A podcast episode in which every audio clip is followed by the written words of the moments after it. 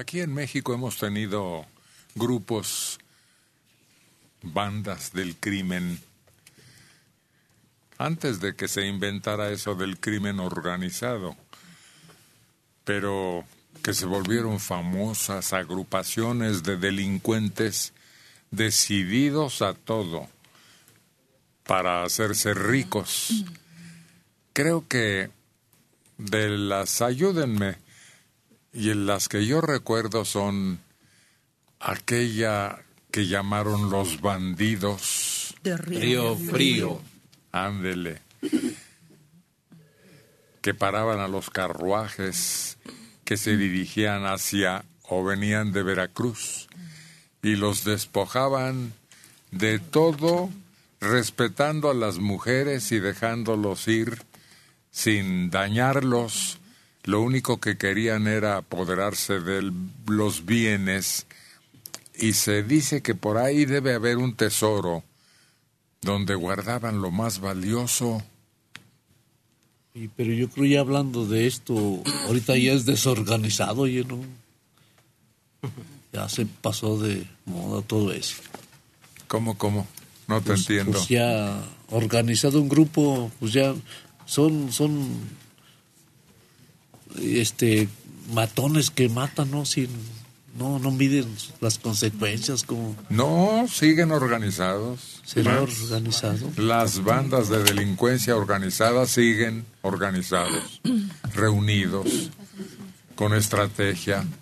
Oye, pero ¿por qué este ahora que les que les venden armas que escupen, no? Que nomás les aprietan y están tir, tir, por eso yo creo que les vendan de esos que de un cartucho, ¿no? Que hay que cortarlo y meter otro. A ver si es cierto que tiran muchos. ¿Cómo si hay un armamento moderno, poderosísimo y tienen con qué comprarlo y tienen cómo pasar las fronteras? Ah, ya este me sacó de, de la conversación, hombre, y dice puras tonterías. Pues sí, este, no se puede hacer eso porque yo creo que es tienen mucho dinero esa gente. Claro. Más que el gobierno. Bueno, ¿no? estábamos con que una de las bandas más prestigiadas de toda la historia de este país fueron los bandidos de Río Frío. Otra muy poderosa y que actuó limpiamente hasta que, igual que los bandidos, fueron borrados del mapa por Mátalos en Caliente y la Ley Fuga, pero la banda del automóvil gris. Bueno, no les dieron la ley fuga, les dieron paredón. Bueno, pues también, pero era costumbre en ese tiempo aplicar la ley fuga. Sí. Les decían que se pelaran y al querer irse, pensando que ya les habían perdonado sus fechorías, les disparaban por la espalda y ahí quedaban. ¿Qué otra banda famosa existe en este país con esa relevancia?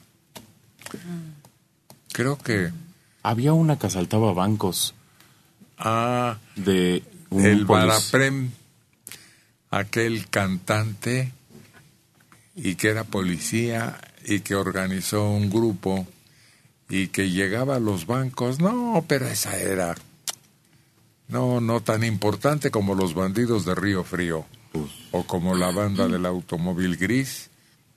No creo que haya habido otra tan popular. Ya descubrieron otra.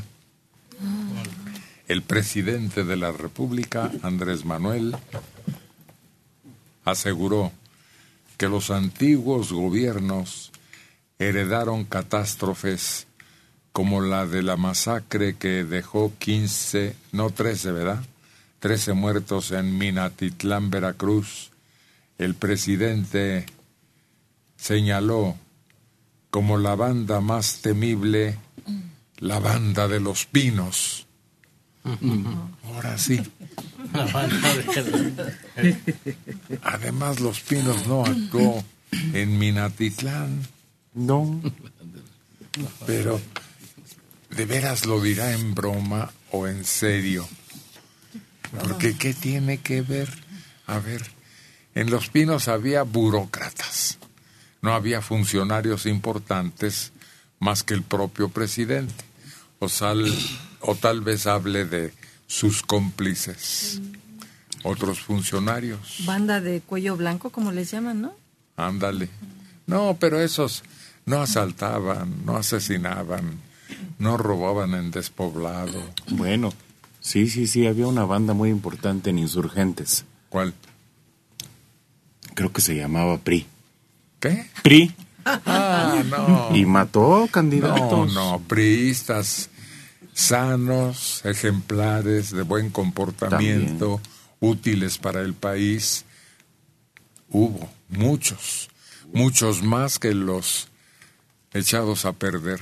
Bueno, Pero lo malo es que ellos quedan solamente como la carta de presentación de esos partidos. Mire, pero sí tenemos algo bueno. Son solamente esos cuantos que se pueden considerar entre muchos más que se benefician, que hacen daño, que no les importa saltarse las trancas por conseguir sus fines, sea el partido político que sea. Otro más, pero yo creo que realmente ha sido muy dañino para México, la bola de banqueros. Oye, ¿qué han hecho de aquí? Lo que han querido. no, cobran. No, los banqueros Bueno, como criminales, han pero- actuado bajo reglamentos legales. No, no los puedes calificar así porque aunque los acuses o los sepamos, no se puede actuar contra ellos. Están dentro del marco de la ley. No, hombre, lo chistoso es que la considera así. La banda más temible en México era la banda de los Pinos, Andrés Manuel. Pues ya no más falta que le eche la culpa de todos los nacimientos de chamacos durante todo ese sexenio a los Pinos. Pero yo creo que es como nada más decir palabras para, ahora sí que como para despistar, ¿no? Porque pues ahorita hay tantos problemas y tantos cárteles que están saliendo y se están matando tanta gente que para estar hablando de eso es como pues, decir un mal chiste, ¿no? Sí, como para establecer una cortina de humo y distraer. Sí, es como venganza de alguien que está muy resentido por lo que sufrió antes de llegar a la presidencia. Oye, Héctor, ¿también se les podría llamar vándalos a los de la CENTE o a los de los sindicatos? Pues no, doña Elba Ester, ¿por qué crees que la soltaron? No se le pudo comprobar ningún delito. Le regresaron sus bienes.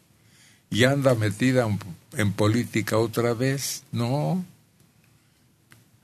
No, los sindicatos actúan también bajo reglas estrictas, al amparo de la ley. No, hombre, de veras esto parece una broma como para tener de qué hablar en vez de criticar las cosas malas que están ocurriendo ya de forma acentuada en este sexenio, como el número de víctimas mortales. Pero es minimizar. El asunto que es tan serio es no centrar la atención en lo más importante que es el que se han estado dividiendo estos grandes grupos, porque antes se oía, ¿no? Del cártel de los Arellanoff, el, el cártel de... Pero ahorita ya son muchos más y todos quieren ser parte de un negocio que crece y crece y crece todos los días y todos nos vemos afectados. Aunque según estemos en la comodidad de nuestra casa, no es cierto. Todo al final del día nos afecta. La manera en que nos desenvolvemos, la libertad o no que tienen los niños hasta para salir a la calle, porque ya sabes que un mendigo malandro anda en la esquina asaltando, porque él aspira a ser el dueño de su propia bandita y se reparten el botín. Y, y son muchos. Y es desviar algo que ya pasó, señor, ya. El que no supera los resentimientos, perdón, se estancó, perdió el objetivo. Y en ese objetivo está todo un país. Tienes razón, Dulce. Esos no nacieron en los pinos, sino al amparo de los pinos. Pero esa no es responsabilidad directa. ¿A partir de cuántos son banda? Pues Cuenta los del automóvil gris y los de Río Frío. Porque aquí hemos hablado de los De panchitos. los panchitos, sí. Pero, pero yo, a ver, espera, por eso te digo, espérame. Si ya más de dos son banda, entonces ese es el monstruo de Catepec con su pareja. Se, No, no, no, Se no puede muchas. compararse. No. Por eso yo tomé como ejemplo y ustedes no encontraron otras organizaciones delincuenciales tan fuertes como la banda del automóvil o los bandidos de Río Frío. Ahí mi esposa vendían ahí en la calle, este, y había, ella conocía a los chamacos, ¿no? Que se drogan y, y roban para comprar su... Y, le dice, a- le decíamos al tío, y, dice que le dice, oye, tío, ya vete para tu casa, déjalos. Y, y dice, no, espéreme, este... eh, dice, déjalos, los señores andan trabajando, los que reparten refrescos y galletas y eso. Dice, no, eh, déjalos yendo, ellos andan trabajando ya, déjalos. Dice, yo también ando trabajando, señora. ¿Yo también qué? Ando trabajando. Dice, yo también ando trabajando. Sí, Asaltando. Los que Asaltando. asaltan, reparten droga. claro, también es una profesión. Ah, Las profesión, bandas no. que se trepan Claro entre sí. tres o cuatro o dos a un transporte público. Esa es otra de las bandas más peligrosas, agresivas y ruines que manchan a los delincuentes incluso porque estos son de una rudeza innecesaria y vil. Y lo peor es que es la indiferencia de los políticos, de las autoridades, los todos los funcionarios públicos ante este fenómeno y que las familias muchas veces también lo siguen viendo como víctimas. Las ves afuera de la cárcel diciendo, es que mi hijo no fue, es que mi hijo es re bueno, pues y hasta se persinaba antes de salir a robar. ¿No, ¿No tienen hasta sus altares? Es que ellos andan viendo otras cosas, ¿no? Y el- los atracos en los micros, en las calles, están creciendo. Y al ratito no los van a poder parar con nada. Con nada. Yo me he dado cuenta que uso el transporte público. No hay un día, un día que no haya un asalto, un muerto de los que atracan y los y los pasajeros. Por Ecatepec este, queman los micros les están pidiendo este cooperación a los pobres microbuseros, a los a los que andan este trabajando en el refresco. La- la- ya el camión ya no quiere entrar a, a las colonias del y para refresco. llevar gas.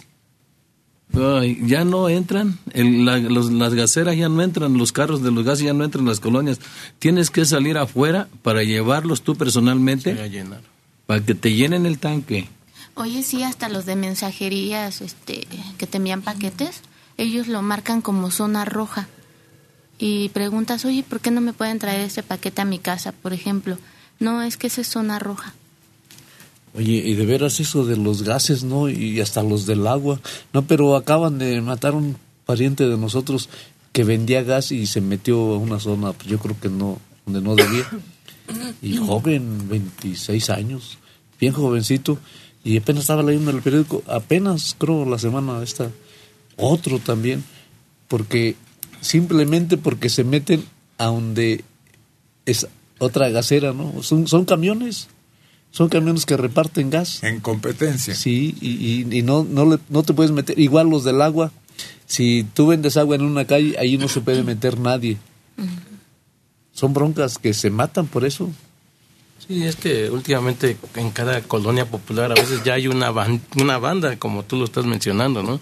Y que se dedican a rentear todo lo que deja dinero, o sea, negocios, puestos de la calle, llegan y tal vez no les piden mucho, pero llegan, comen y no pagan y o les piden un dinero aparte y eso es lo que está pasando últimamente y, y, y todo el mundo sabe quiénes son, todo el mundo sabe que viven ahí a la vuelta de su casa, que son vecinos de ahí. En la calle no te aceptan el dinero, tienes que meterte adentro de la casa para pagarles. Que no te vean. Ah, no, ellos llegan y comen. No, hombre, pues a mí me ha pasado. ¿Sabe qué, señor? Págueme dentro de la casa lo que le cargué. Porque llegan en ese momento. Yo una vez me acuerdo que fui a, este, a, a traerles el dinero para pagarles. En lo que me metí, me, dije, me dijo el del gas, dice, me acaban de asaltar.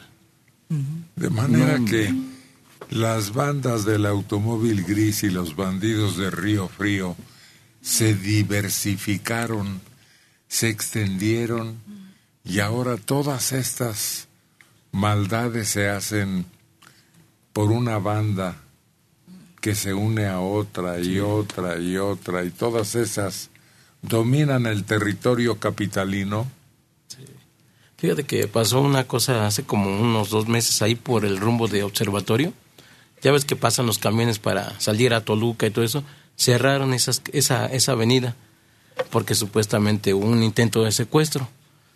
Pero no hubo tal. Los delincuentes de la colonia hicieron el pancho ese de que supuestamente andaban buscando a un secuestrador, cerraron las calles y lo único que hicieron fue robar ellos mismos a la gente que estaba parada en los carros. Un retén. Sí, hicieron un retén ellos mismos.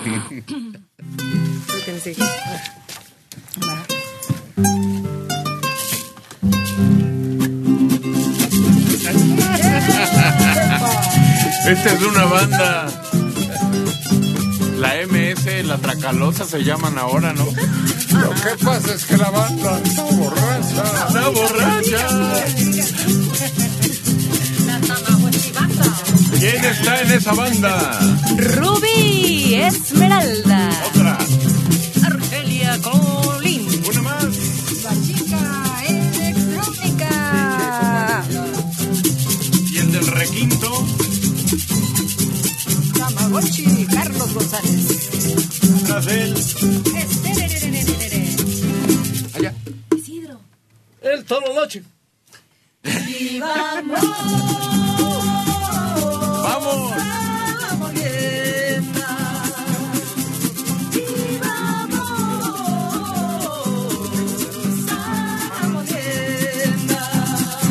De pronto veo venir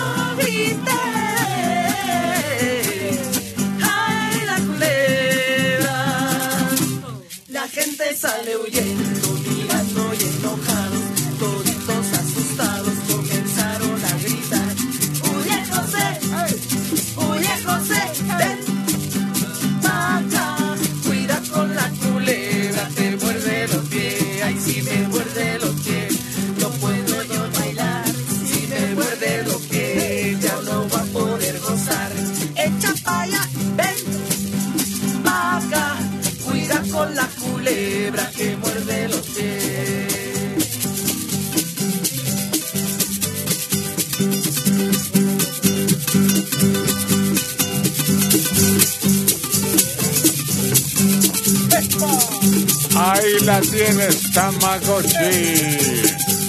Buena suerte.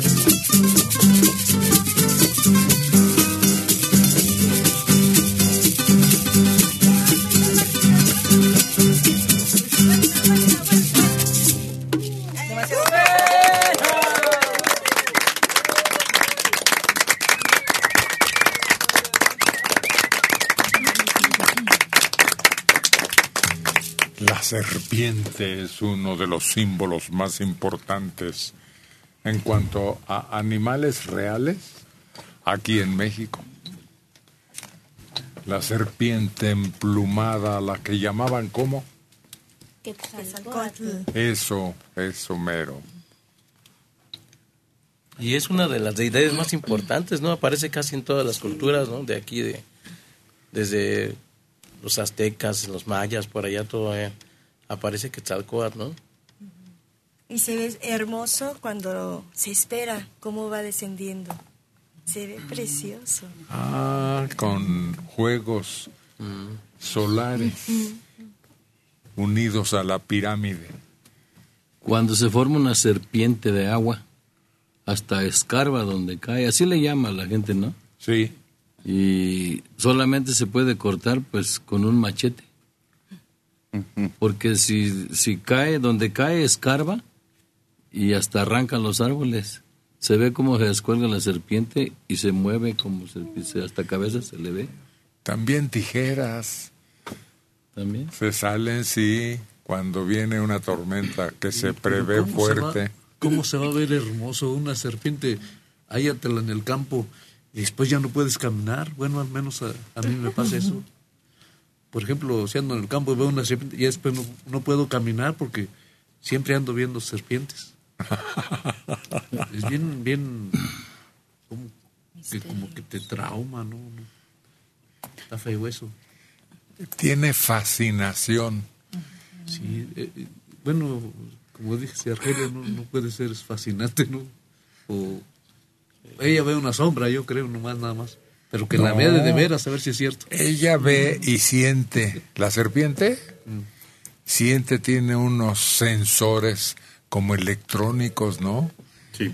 Y entonces puede morder a la víctima y luego la sigue esperando que se muera si no la pudo detener y va siguiendo el rastro hasta que llega a ella porque ya el efecto del veneno la mató.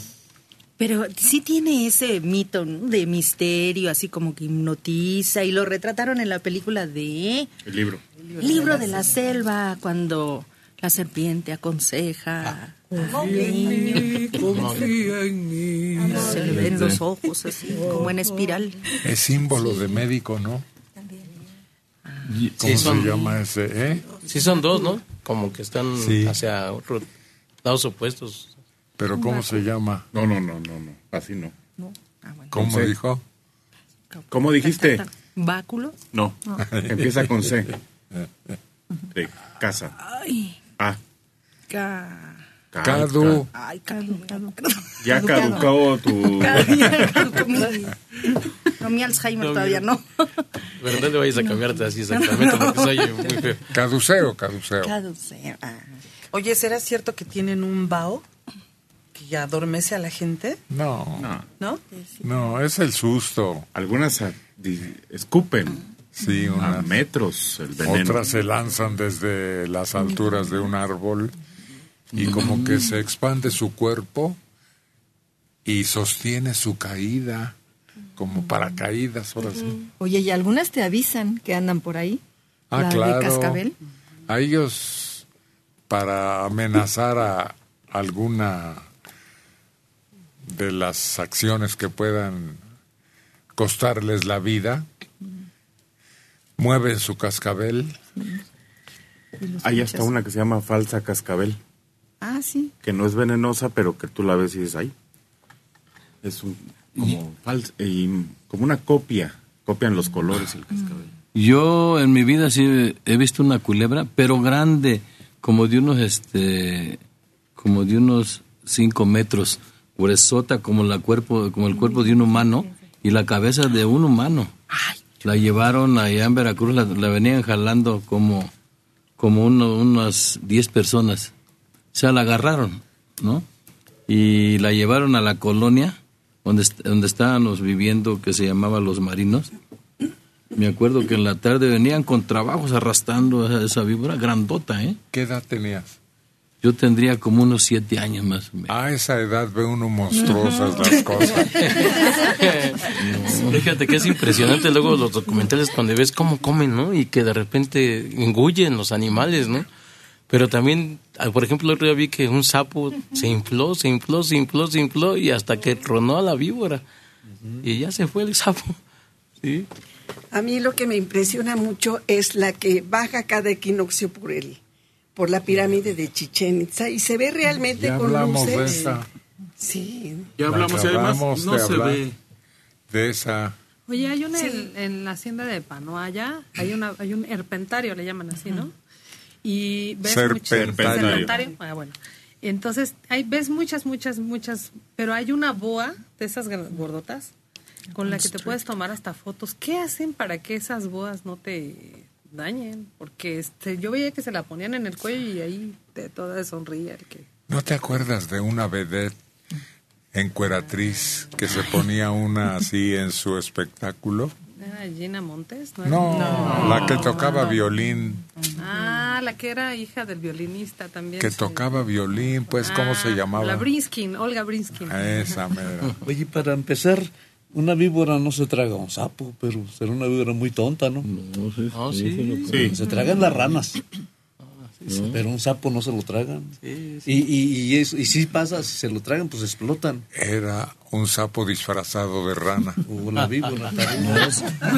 Sí, sí, sí se lo comen. Yo llegué a ver una víbora que, que se comió un sapo y el sapo por así se lo iba tragando y se iba esponjando, pero se lo iba tragando.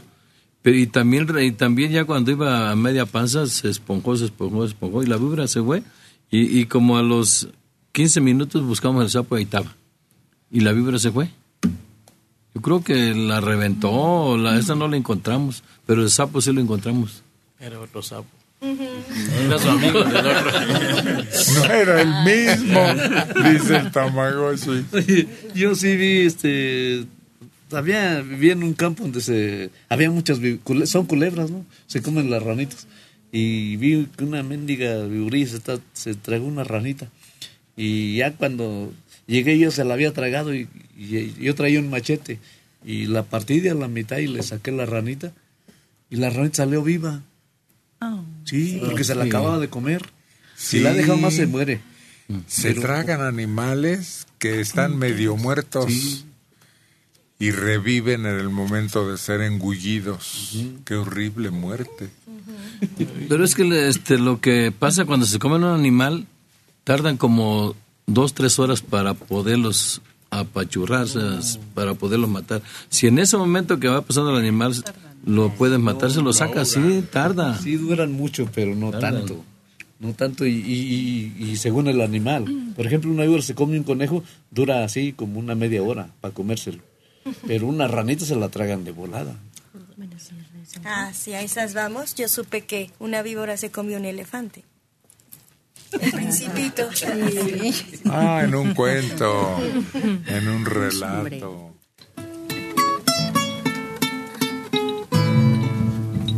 Checo. Carlos. Carlos y Checo.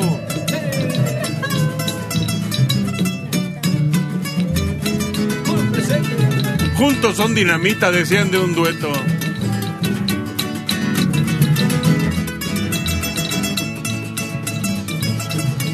Estos juntos son pólvora.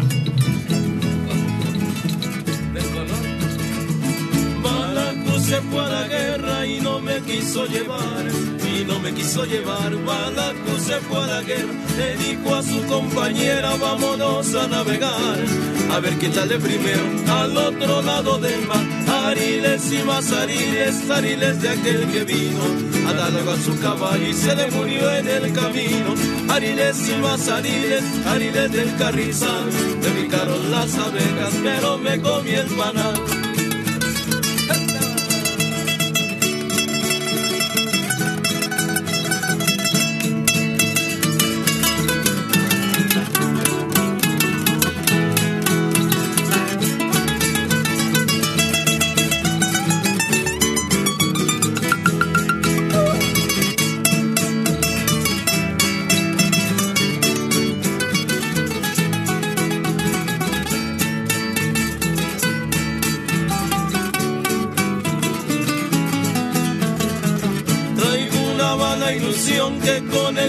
Se borra, que con el tiempo se borra. Traigo una mala ilusión, la traigo en el corazón y también en la memoria, porque las mujeres son más bonitos que la gloria. Ariles y más ariles, ariles de aquel que vino, a darle a su caballo y se le murió en el camino.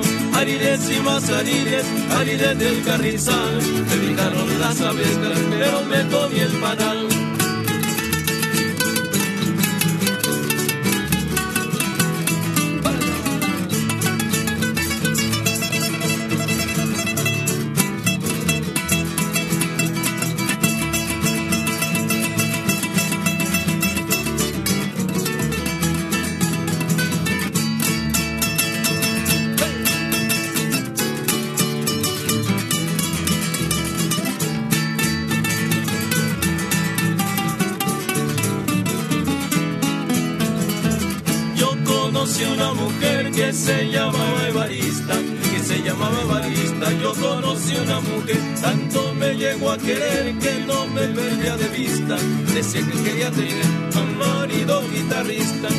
Ariles y más ariles, ariles de aquel que vino a darle agua a su caballo y se le murió en el camino.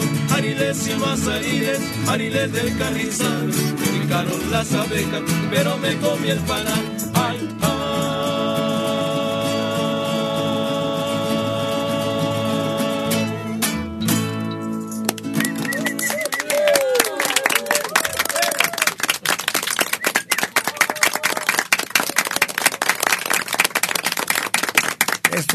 Son. ¿De qué tipo de son? Jarocho.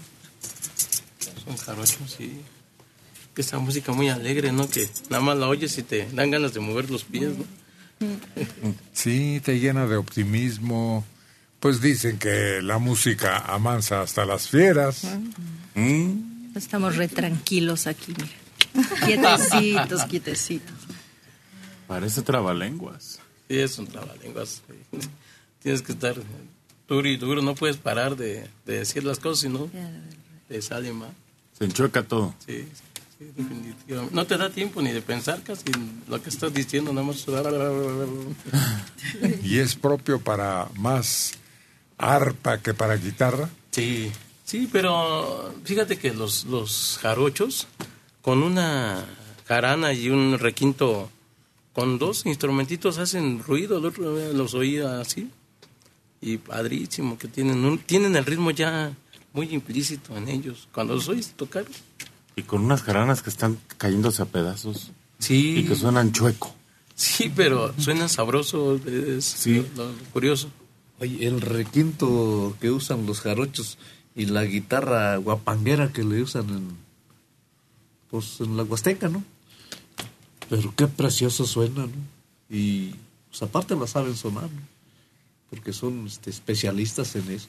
¿El requinto es más chiquito? Sí, es un poquito más que la guitarra esa que te digo, pero, pero ¿cómo suena? O, no sé. ¿cómo? Muy agudo por eso. Sí, ¿no? sí, Hay y- uno muy chiquito. Y aparte usan una púa, pero sí. es una púa en realidad. Ah, para pulsar. Sí, para pulsarla, sí. No es, no es una uña, es una púa. Para rascar más que pulsar, ¿no? Sí. No, para rascar y para pulsar, porque el requinto... Pulsar es apretar. Bueno, pulsamos acá ese, sí. Sí, para, para puntear más bien. Entonces, Puntear. Vamos a decirlo así. Sí. Y pues, pero sí, te digo, yo la vi, ah, caray, es que es un- como un hueso, de, de hueso esa cosa, la púa, la que la que usan los veracruzanos. Es de carey. Sí, yo creo que sí. Yo la he visto de hueso de, de concha de tortuga. Yo acabo de estar en Paracho. Me sorprendió de, de una guitarra que vale muy barata una que vale muy cara. Hasta yo noté la diferencia. Ah, claro. Y si cambian de material para Sí. voltear, se nota también la diferencia. Es sorprendente. Bueno, fíjate que hay unos que son muy tramposos, que, que saben barnizar muy bien y te pueden meter una guitarra muy corriente, bien barnizada por una cara. Porque hasta le pintan las vetitas de, de la madera como si fuera, pues puede ser palo de rosa o, o otro tipo de madera, ¿no? Ojo de pájaro también, así. Y las pintan y tú dices, ah, no, pero ya las ves por dentro y no tiene nada. No, o sea, no tiene ninguna veta. Y dices, no, pues es, es balín esto que están vendiendo. Que, entonces hay que tener un conocimiento profundo para que no te Sí, para que no te... embarquen. Sí, también este, hay que saberle barnizar porque si le meten un barniz muy grueso, se opaca el sonido y luego truena, se estrella el barniz, ¿no? Sí, sí. Debe de ser un barniz muy... Muy ligerito. Muy finito, muy ligero, porque si no se te... como un vidrio que se estrella. Las máscaras eran mates. No vienen barnizadas.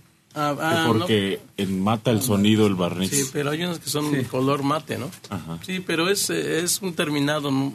pues entre comillas nuevo que usan, están usando últimamente, pero a fin de cuentas sí tiene un barniz, es porque la guitarra no, no, no puede estar sin barniz porque se con la se, se puede Con la humedad. sí, sí se echa a perder, se truena. Oye, pero esa guitarra que venden últimamente hasta es como vidrio, ¿no? ya no es barniz y, y está grueso. Pero Esas son japonesas. Sí, sí, pero yo quise desbarnizar una y no, le pegué y mejor se rompía, como que truena, como vidrio. Sí. O Como sea, cristal. ya no es barniz. Acrílico. Y, y, y sí suenan bien bonitos las guitarras. Algo traen, ¿no? Pues acuérdense que aquellos violines Stradivario o el otro, ¿cómo se llama? Guarnerius. Es el Guarnerio. No han podido descubrir los secretos, si es la madera, si es el barniz, si es la sonoridad que da la caja de resonancia. Sí, pues es, es más que nada la construcción, ¿no? Es que, fíjate que también, eh, sí, los, hay lauderos que, que tienen, tienen ese don para, para, para esas, para las guitarras y para, porque puedes construir una guitarra que parezca bonita, pero que se oiga bien es muy diferente. Es que cambian hasta por dentro. Ah, Oye, sí. yo escuché que los lauderos, algunos, los que trabajan muy bien y que saben muchos secretos sobre cómo tratar la madera, le dan un tratamiento con anticipación. Hasta la mantienen a temperaturas diferentes y la entierran. Algunos la entierran bajo tierra, la tienen ahí sumergida, no sé en qué, para que esa madera pueda darle esa tonalidad. Hay dos sistemas que se emplean en México para obtener maderas para instrumentos. El de guitarras, violines y hasta las de las marimbas. Tienen una consistencia, una fortaleza y una sonoridad que solo así se obtiene con un tratamiento especial. Y aparte, esa gente, independientemente de cómo saben tratar la madera, tienen un oído musical. ¡Qué bárbaros! Ahora ya tienen el aparato, pero los de antes, por medio de un, se me hace como una flautita, una chirimía, algo así, es el tono de la, de ahí sacaban todo lo demás. ¡Qué bárbaros! Oye, pero esa guitarra de que hablamos, eh, el requinto jarocho y la guapanguera, no son guitarras finas. No. Son muy corrientes. Y suenan bien bonito. No, Son sí, corrientes. no, son guitarras buenas. Depende. Él se refiere a un grupo, pues hay como tal que haga escándalo. Exacto.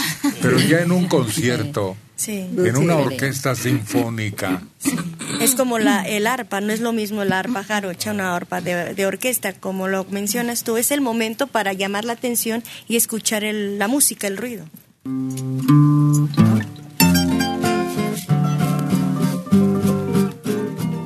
Para engalanar y dar un brillo particular a el escenario de Buenos Días. El talento inconfundible de Argelia. ¡Olín! Si nos dejan, Si nos dejan nos vamos a querer toda la vida. toda la vida, mi vida, Si nos dejan, nos vamos a vivir a un mundo nuevo. Yo creo podemos ver el nuevo amanecer de un nuevo día.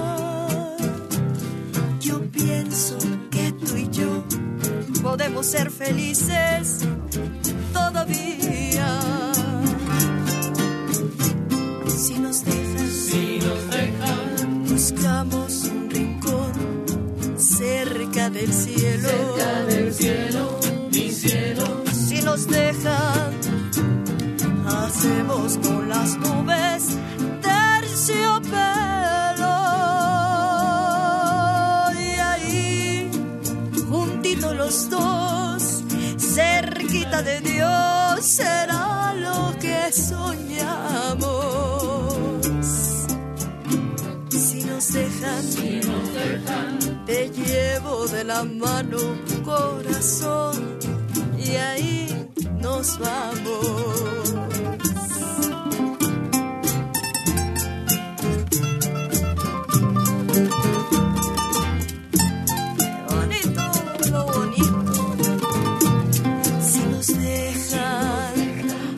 Buscamos un rincón cerca del cielo. Cerca del cielo, mi cielo. Si nos dejan, hacemos con las nubes terciopelo.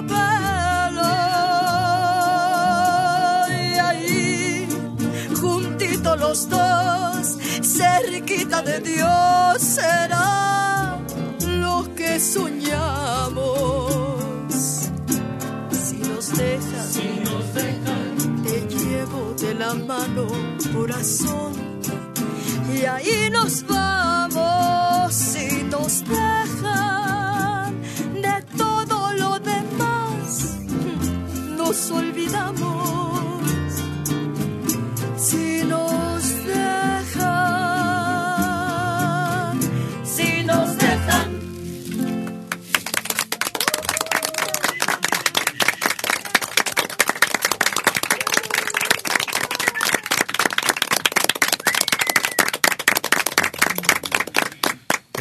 canción era para que la hubieran cantado Romeo y Julieta. Nomás porque no los dejaron, porque andaban a la greña las dos familias que eran tradicionalmente enemigas. qué fea tradición Pues sí. Pero así sucede. Mira, Adán y Eva, tan tranquilos que vivían en el paraíso. Y los echaron al mundo y nos heredaron el tener que morir. El pecado. Siendo inmortales ellos. No, nacimos pecando, pero fue culpa de ellos. Ahí no, espérate. Adán estaba muy a gusto portándose bien. Y le pusieron una mujer y mira, y lo- el que hace caso verdad Sí. Ah, le puso la pistola y dijo ay sí Aquel que tenía la fuerza en el abundante cabello. Mm, Sansón Sí. y también creído él Sí, pero es que Dalila estaba buenísima.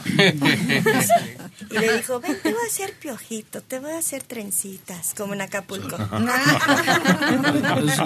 la que inició una guerra. Ah, ¿Cuál tú? ¿Cómo se llama? con Paris y Aquiles. Ay, ¿cómo se llama? Se la roban. Y entonces hasta hay una que sí me gusta mucho porque es la bañada, la balada de Doña H. ¡Eh!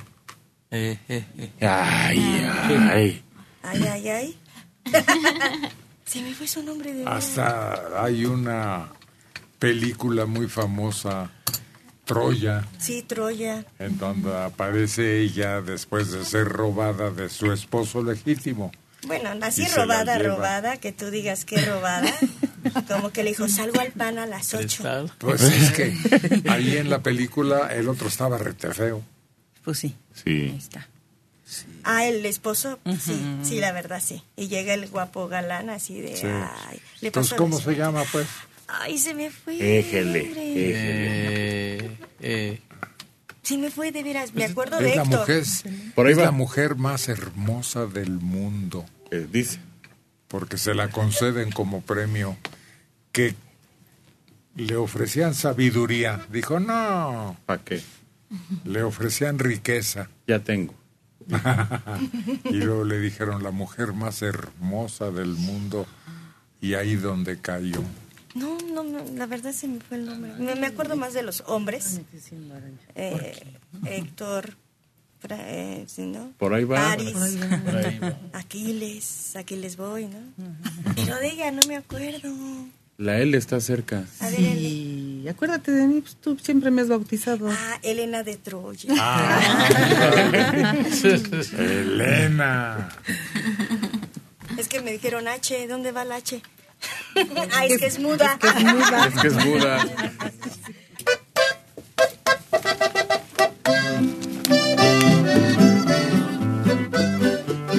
Este acordeón suena porque viene la voz detrás de él de Isidro Castro.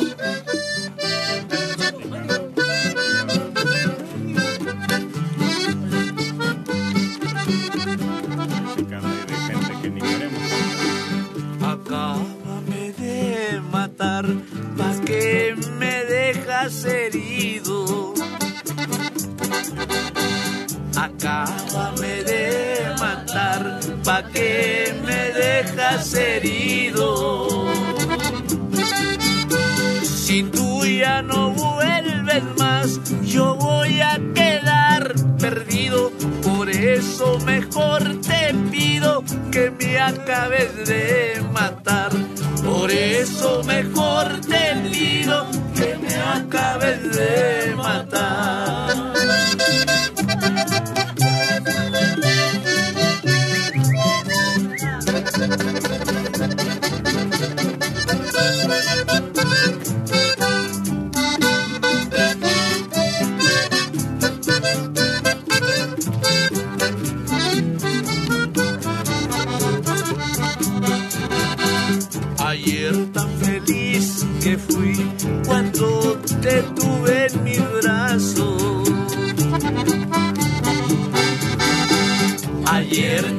Feliz que fui cuando te tuve en mis brazos. Y ahora que te perdí, tengo el alma hecha pedazos. Estoy sufriendo por ti y tú nada que haces caso. Estoy sufriendo por ti y tú nada que haces caso.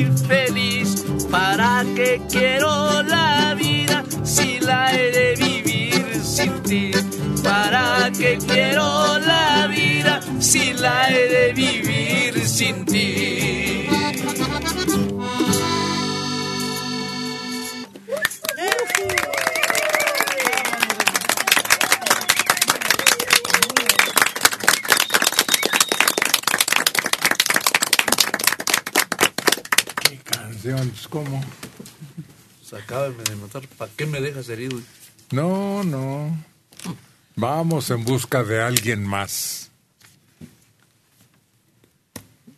Pues sí. Bueno, ese ahí le tocó vivir, yo creo, ese momento, ¿no? Es que sí se siente uno cuando quiere a alguien tan intensamente que sin ella no hay vida, no vale la pena, o mejor pasar a mejor vida. No. Oye, pero fíjate que ahorita me acordé de eso de ¿para qué lo dejas herido? Cuando te atropellaban antes decían, no, pues de una vez échatelo para que, para que Todavía. te sale más barato, decían. Eso parecía la consigna de los transportes públicos de personal. Sí, sí. Yo me acuerdo que cuando estaba la ruta 100 y esas cosas, de repente decías, ay, que no me vaya a atropellar uno de esos. sí, me da. A un tío mío sí lo atropelló un camión y quedó, le pasó la rueda por las piernas, pero no murió y entonces el camión se echó de reversa para rematarlo, pero alguien lo jaló y no le estuvo enfermo, estuvo mal, pero se recuperó, afortunadamente no lo pudo, no le pudo dar chicharrón ahí. Pero esa era la intención. Pero esa era la intención de quererlo rematar. Porque creo que los eh, autobuses que tenían una unión, un sindicato, pues después tenían que hacerse cargo de la hospitalización que pudiera llevar meses y luego una indemnización. Por eso decían es que es más fácil de una vez si le compras todo, la caja, todo y ya, te ahorras de mucho. Y dicen, ay, cuando estaba la ruta, no, hace como un año aproximadamente con un, un joven eh, allá en Celaya, precisamente sucedió que atropella a un señor y el muchacho todavía se baja para quererlo ayudar y conductor de un camión. Llegaron y se lo querían tragar los compañeros, porque él decía, bueno, pero yo pedí auxilio, pues no, debiste rematarlo, por ahora la línea va a tener que pagar todos los gastos y escóndete y ve. No, bueno, fue un relajo horrible, pero ¿por qué no lo remató? Porque tienen esa consigna todavía, para evitarle gastos a la línea. No, pues ese valor yo, no- yo como chofer no tendría ese valor de, de tirar a una persona y rematarlo, no. De prestarle ayuda, este, porque pues sigue viviendo, él sigue. Además, este, los gastos no son tan. Era una orden que se les daba, no era personal. Ándale, o sea que no era que, eh, por ejemplo, eso que dice la mujer, yo lo vi, creo fue con una niña, ¿verdad? Que la atropella, de ruta 100, y la atropella y, se echa de reversa para rematarla, pero alguien también la quitó y no le pasó nada a la niña. Pero esa orden les dan desde los que los manejan a ellos, ¿no? Le- que, que hagan eso, porque les sale más barato matar que dejar herido. Eso era lo que se decía. Y ya hemos visto aquí dos ejemplos. Un testigo de alguien hasta pariente, ¿no? Sí, un tío. Yo lo recuerdo, esto fue en el Estado de México cuando todavía las calles de por allá no estaban pavimentadas, que había mucha tierra y lodo. Fue cuando lo agarra un camión a la hora de subirse.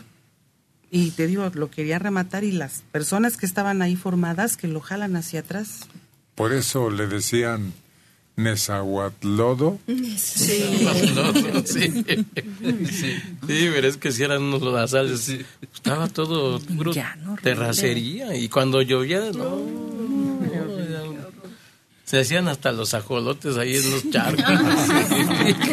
Ahora ya le dicen Nexaguayor. Anda tú. A mí me tocó este vivir en esa colonia cuando mero estaba que no había un pedacito del pavimento, pero No. era tremendo, ¿eh? Yo oí una denominación muy elegante. ¿Cómo es la otra? Minnesota. Ándale. Minnesota. Minnesota. Y uno piensa Sí. en Estados Unidos y no. No, nada que ver. Minnesota. Vestida de blanco, haciendo lucir su belleza y juventud. Rubí. Esmeralda.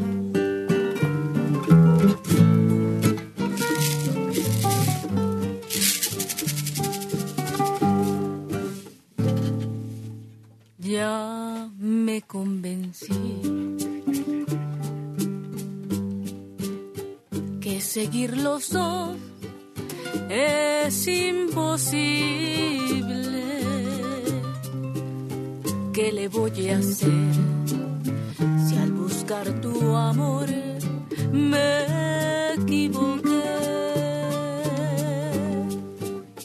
Debes de saber que ni tú ni yo nos comprendemos. Y este es el error que ahora con dolor pagamos los dos. Tenemos que olvidarnos de este amor, porque un amor así no puede ser. Si somos diferentes, ya lo ves, esta verdad destroza el corazón. Hoy te digo adiós, me alejo de ti serenamente. Todo es por demás, no lo quiso Dios, somos diferentes.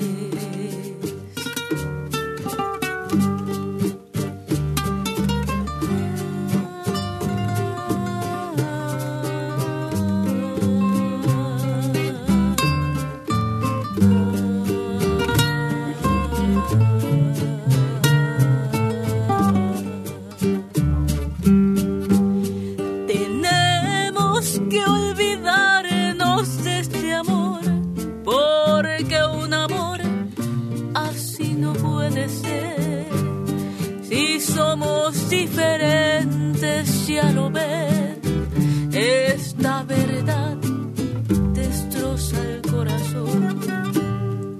Hoy te digo adiós, me alejo de ti serenamente.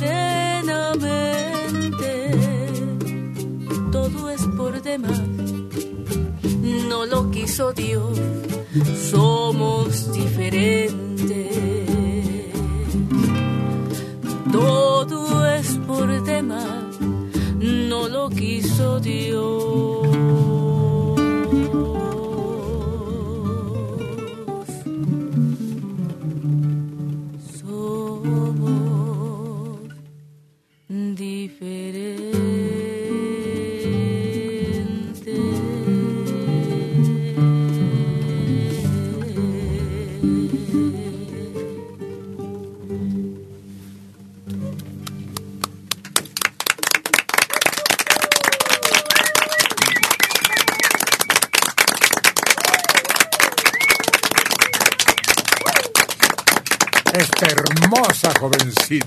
Rubí Esmeralda.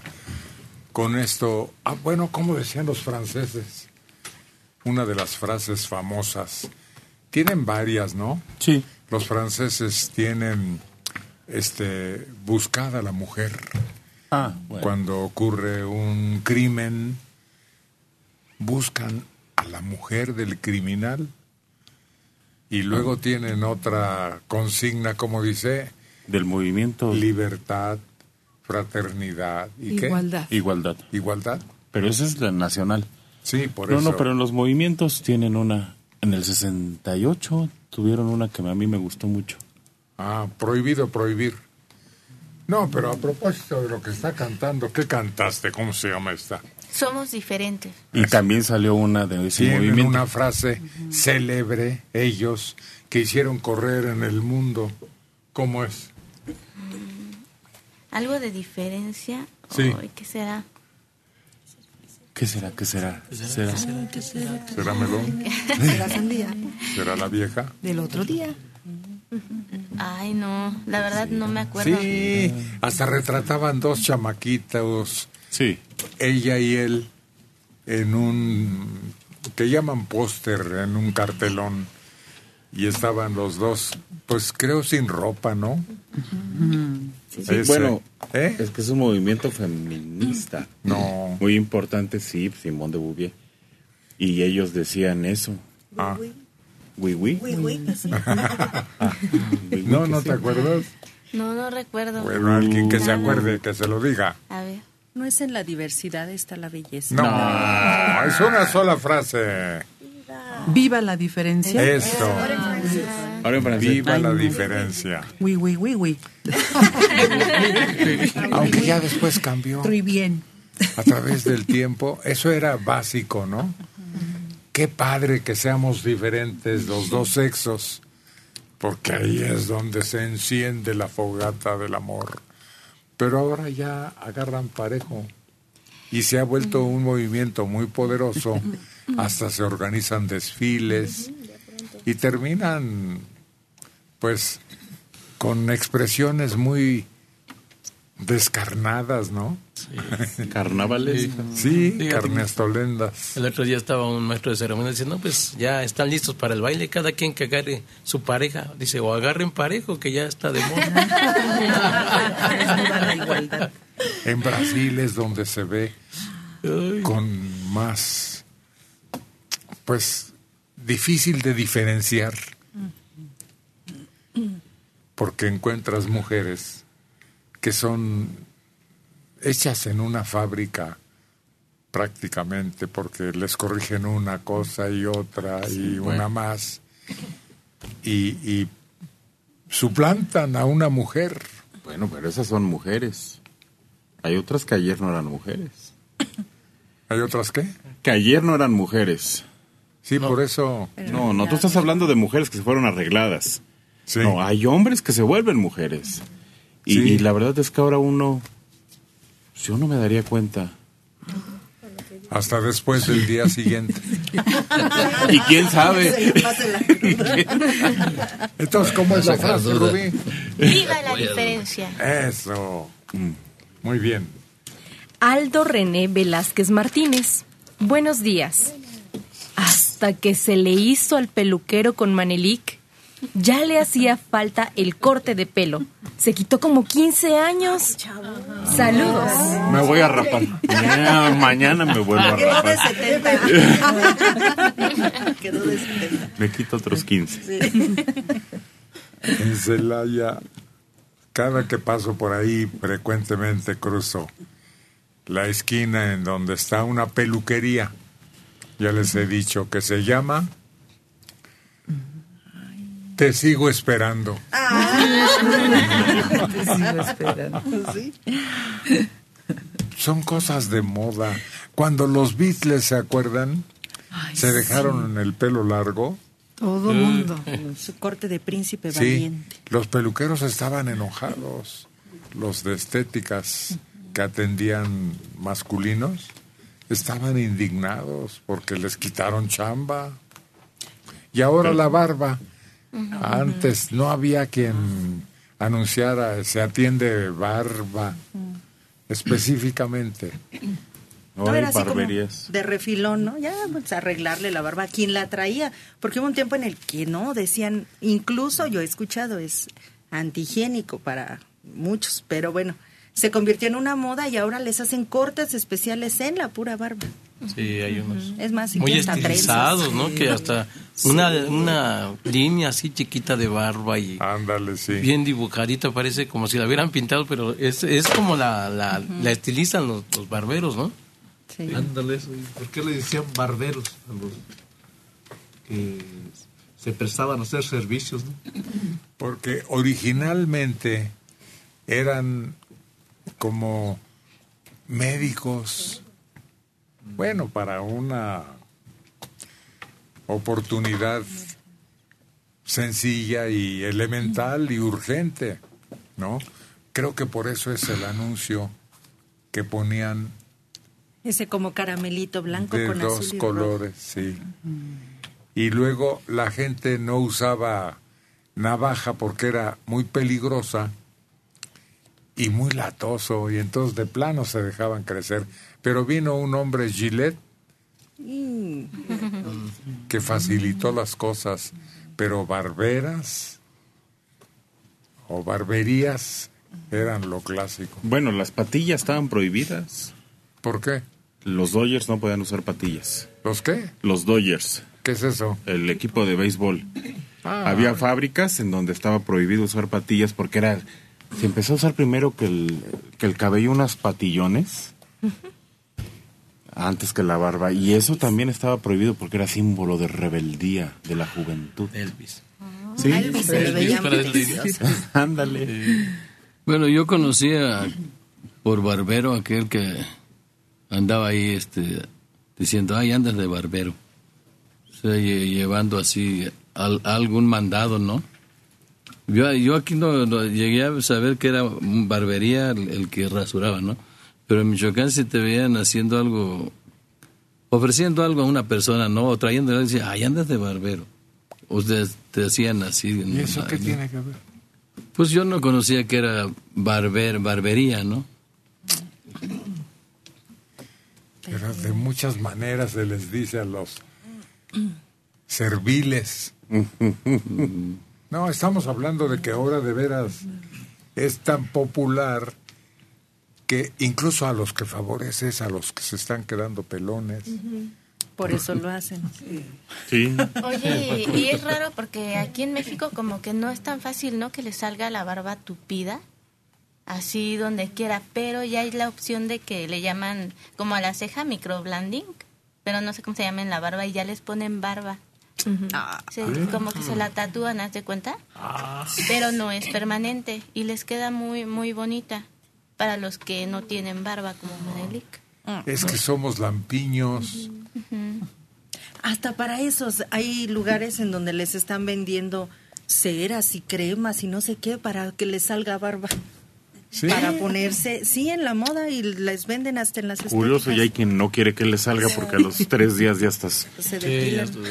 Oye, ayer iba pasando y precisamente en un lugar de esos y me sorprendió porque la silla lo acomodan así casi como cama y esta persona están arreglando muy bonito su, su barba, así hasta parecía dibujada, pero le ponen hasta un antifaz. Te ponen pepinos y luego te ponen antifaz. Y te consienten como si de veras, ¿eh?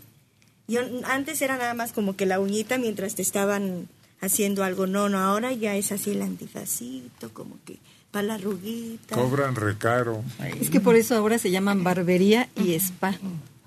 Porque todo ese tratamiento te lo dan. Y además como la barba tiene que estar constantemente atendida, ¿no? Recortada. Recortada, pues sí. les, yo creo que sí les va muy bien, porque asistes más que cuando vas a que te corten el cabello.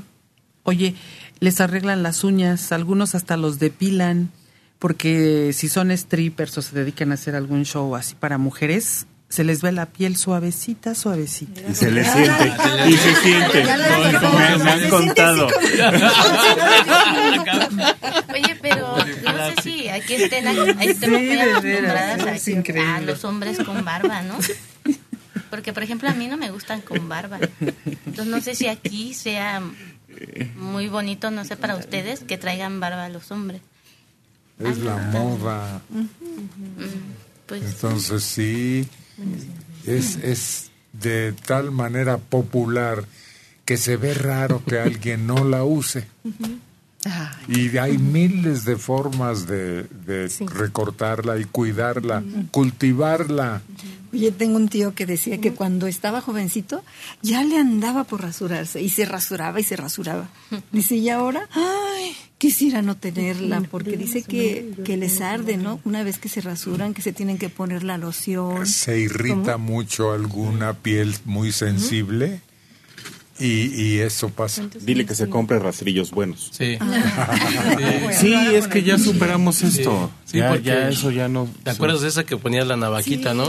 Ay, esa sí, te, tantito te pasó así, ya tenías... Te cortabas. Te cortabas. Yo era de esos rastrillos que tienen como tres, cuatro navajas y, y tienen una bandita suavecita.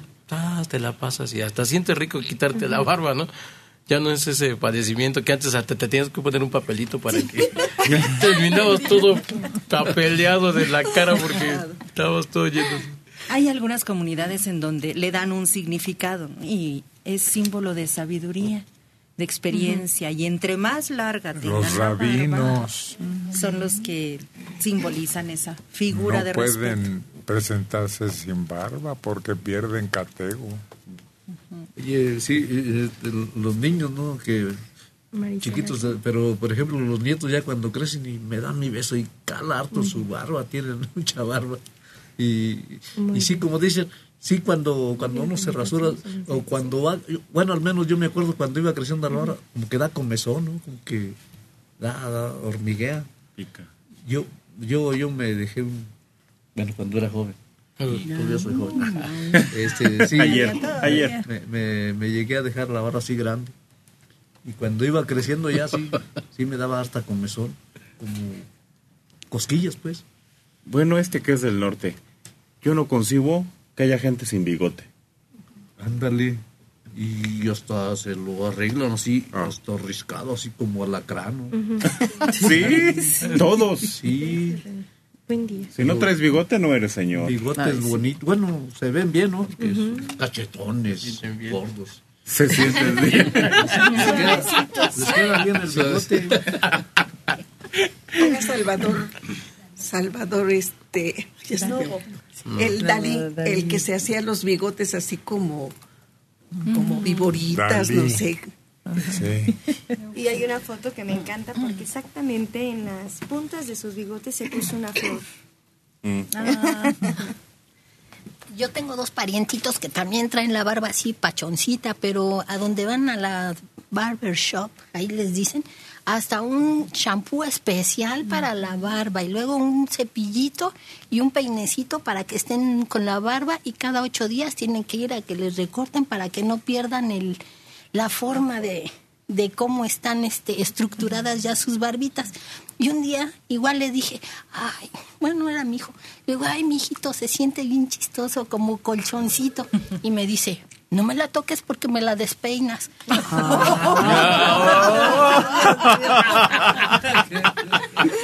Yo a la que quiero conocer es la mujer del circo, la mujer con barba, para ver si en lo demás del cuerpo también está tan peluda.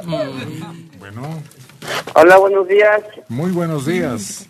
Habla el señor Daniel Anaya Rivero. Javier, Daniel a Daniel Anaya Rivero. Rivero. A sus órdenes, Daniel. Bueno, mire, eh, el día de hoy en especial hablaba para felicitar a mi esposa. Hoy cumpleaños.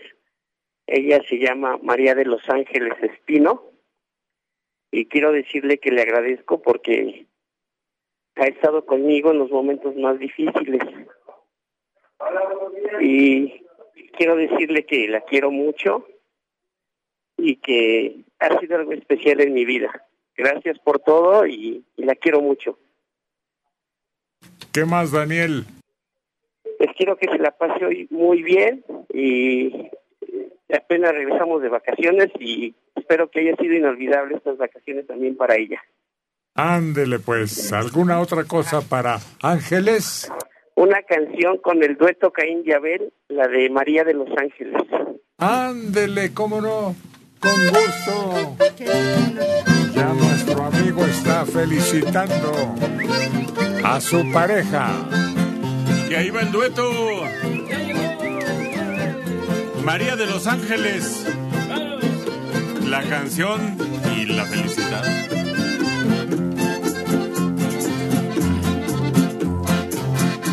Eres linda como sol en primavera. Cada día más y más te estoy queriendo.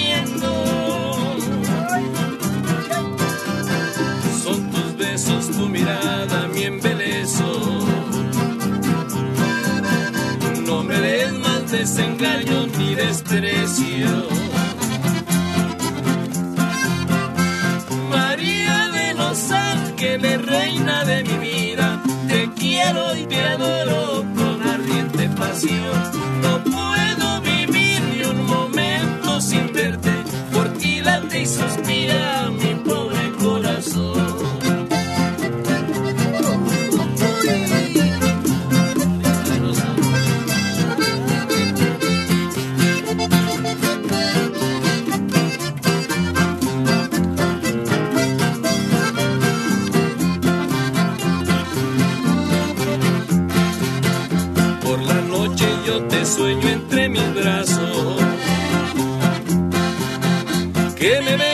con amor y con ternura.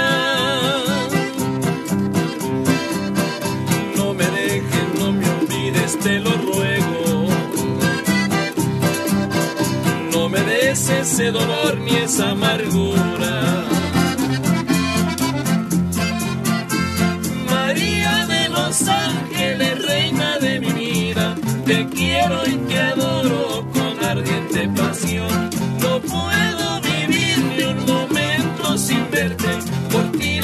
suspira mi pobre corazón. Otro pedazo.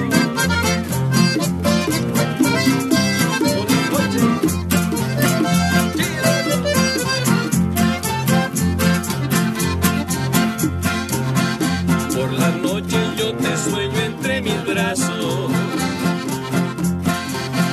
Que me besas con amor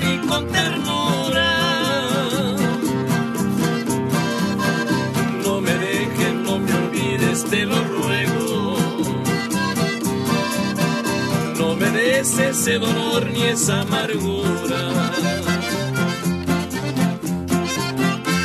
María de los ángeles, reina de mi vida, te quiero, te adoro con ardiente pasión. No puedo vivir ni un momento sin verte, por ti late y suspira mi pobre corazón.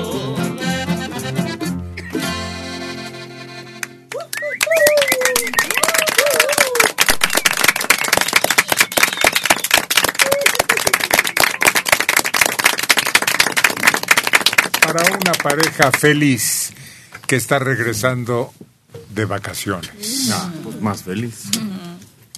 No, cuando regresas ya no eres tan feliz, porque estás más feliz allá donde andas. Pero tienes la oportunidad de salir. Ah, sí. Además ya regresas y gastaste todo allá. Ah, no, la tristeza te da hasta que empieza como la semana laboral. Que caen las cuentas, el trabajo, el banco y la responsabilidad. Oye, ya después de la luna de miel y que llegas a la casa y que entonces te dicen, ahí está tu mandil del mismo color del refrigerador, de la estufa, todo blanco, ¿no? Y empiézale, ¿no? Tienes que empezar a hacer la limpieza, lavar, planchar, cocinar y dices, ah, ya se acabó el encanto. Marco Antonio Flores Figueroa, 68 años, nos llama desde Alemania. A mí de niño me llevaban a las peluquerías de paisajito. Me gustaría que hablaran de esos bonitos recuerdos. Ponían una silla vieja y enfrente un espejo. Y te quedabas viendo todo el paisaje en lo que te tijereteaban. No, pero el No. espejo estaba en un árbol. Sí. Sobre todo en la calzada Zaragoza fue donde más vi yo ese trabajo al aire libre. Pero te decían, con paisaje o sin paisaje. Y es que le daban la vuelta a la silla. Y a él lo llevaban ahí, pero cuando lo mandaban a uno con el tío, ¿no? Y, Ah, sí. Y decía, agárrate los orejas porque lo vamos mordidos con las tijeras. No, El tío le mordía las ¿se acuerdan que las máquinas no eran eléctricas, sino era la pura cabeza con unas tijeras? Sí. Era de manos. Ah, pues A mí era me pelotero. esas, esas herramientas. Y, y sí, pues tienen su chiste porque hay que estar manejándolas como... Con ritmo. Como Ah, sí, como pinzas. Daban unas mordidotas. Ay. Bueno, eso no me tocó. Pero me tocó ver el- cuando les cortaba la barba mi papá, que hacía su sillón así. Y estaban, pero como en ¿Cómo relax. es así? Se quedaban dormidos a veces. Híjole, yo creo que ha de ser algo tan rico como el Ah, sí, spa, además, como el... estás sintiendo que te acarician. Sí. Aunque en tu casa no lo hagan. sí. Eso. Fíjate que hace poco leía a alguien eh, mencionaba eso. Hay ciertos sitios en donde el hombre se da el permiso de sentir y reaccionar a algunos estímulos que en la sociedad general no lo hacen, no en la calle. Por ejemplo, cuando se mete en una barbería, que alguien más los toque, que, como que sea como una caricia, un apapacho. Porque en la calle tienen que ser duros, firmes, serios, ay, los metes jetones todo el tiempo. No, pero ahí hasta platican y le entran también al chisme, lo que es en las barberías y en los baños sauna. O en esos vapores generales, dicen, tienen reacciones que en la calle no. Pues claro. Pues ya me imagino, por eso hay... Bueno, ya mejor no digo. Ay, Este, oye, yo recuerdo las tres rapadas que me dieron de niña. Yo tenía un tío que también era peluquero y mi mamá siempre era de la idea de que de chiquitas a raparte porque si no, no te salía cabello, ¿no? Entonces era... Yo de niña tengo recuerdos de estar pelona, pelona y fotos donde estoy así totalmente rapada porque mi mamá, pues esa... Por ahorrativa. Sí, o sea, así más barato y te sale más Ah, pelo sí. después. Fíjate Te que plagabas la cabeza. así se acostumbró también en mi rapada. casa, ¿no? Y a mi hermana, a María de los Ángeles, tenía poco pelo, ¿no? Entonces empezaron a que no, hay que raparla para que le salga más. Se suponía que ese era el fin. Y la raparon. pero se veía tan bonita, chiquita, con su cabecita redondita, bonita, ¿no? Y un tío mío dice, oye, mira qué bien se ve la niña, vamos a raparnos tú y yo. Y se raparon los dos, mi papá y él, pero no era grande la diferencia. No, además te untaban este aguacate o jitomate que para que te saliera el pelo bonito también. Te untaban cosas en la cabeza. Bueno, este, allá en el rancho pasaba el señor, ¿no? Ranchando y su silla atorada, ¿no? Cargada. En la espalda. Sí, este, para, para sentarte, ¿no? Y, y a mí me daba mucho, mucho coraje porque cuando llegaba le decía, ya llegué a pelar el chamaco Úrsula, mi mamá se llamaba Úrsula. Me daba unos jalones y luego su navaja bien chata acá atrás te se oía cómo te raspaban y te dejaba todo, todo. Le ponemos alcohol. Ah. Imagínate, ¿no? Te aventaban, pero con la boca te aventaba el alcohol. O sea, se lo tomaba y te aventaba el alcohol con la boca, no crees que te, con la manita, no.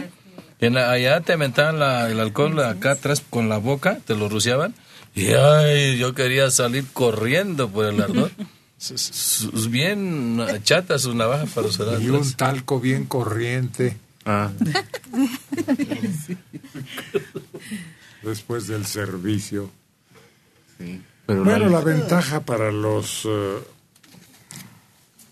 que se dedicaban a eso, efectivamente, llevaban sus tijeras, su maquinita esa, y recorrían los pueblos y no faltaba quien le hiciera falta. Y se llevaban su lana.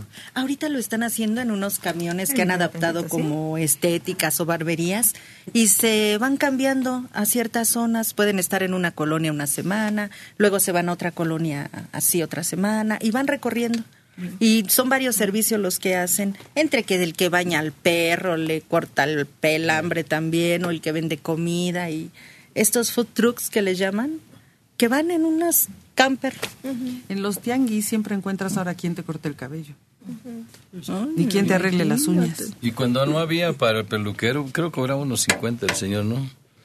Pues el papá se agarraba las tijeras todas chatotas y él solito te hacía el pelo. Y de unos jalones que te daba. Una navaja para autocortarse el pelo. ¿Quién la vio? Era un peine. Ah, sí. Sí, que traía una navajita a la mitad, ¿no? Ajá. Y que supuestamente cuando te peinabas podías hacerte el cortecito, pero pero no, no, no. Yo la usé. Sí, sí, se montaba en el peine la navaja y al peinarte Ah, sí. te ibas, No. este, pues, ¿cómo se llama eso que hacen los Desvaneciendo. peluqueros? Rebajando. Eso, rebajando. Es de grafilar eso. De De grafilar. Y, pero dicen que no era muy bueno porque te abría después las puntas del cabello y todo no, eso. no, era muy efectivo. Para Según lo greñudo que estés, Ujú. también. Para esta parte de acá. Te la dejaba lisita así, sin que se te salieran. Oye, pero yo me acuerdo que antes era la costumbre que siempre los caballeros traían un peine. Siempre, siempre. Ahora ya no. Pero antes era como que la tradición. El peine, yo me acuerdo porque ese era el pretexto para peinaba yo a mi papá y le cobraba cinco pesos, ¿no? Entonces siempre traía un Y peine. con el mismo peine peinaba al perro. Sí. Gratis. Y, a- y atrás tenían el, el cuero, ¿no? Para afilar el... Ah, sí. Ah, no, ese era el, ¿Cómo se llama ese? El de la peluquería. Ah, eso es a lo único que yo le tenía miedo. Porque mi papá cuando nos portábamos mal algunos sacaba su, su cuero ese y a veces nada más nos amenazaba, pero sí, imagínate un golpe con eso. ¿Cómo se llamaba ese cuero? Asentador creo, ¿no?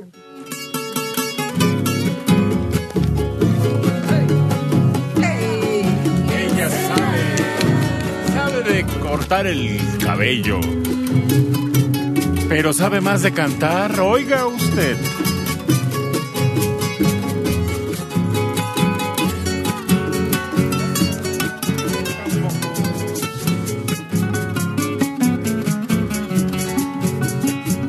¿Quién será la que me quiera? ¿Quién? ¿Quién será?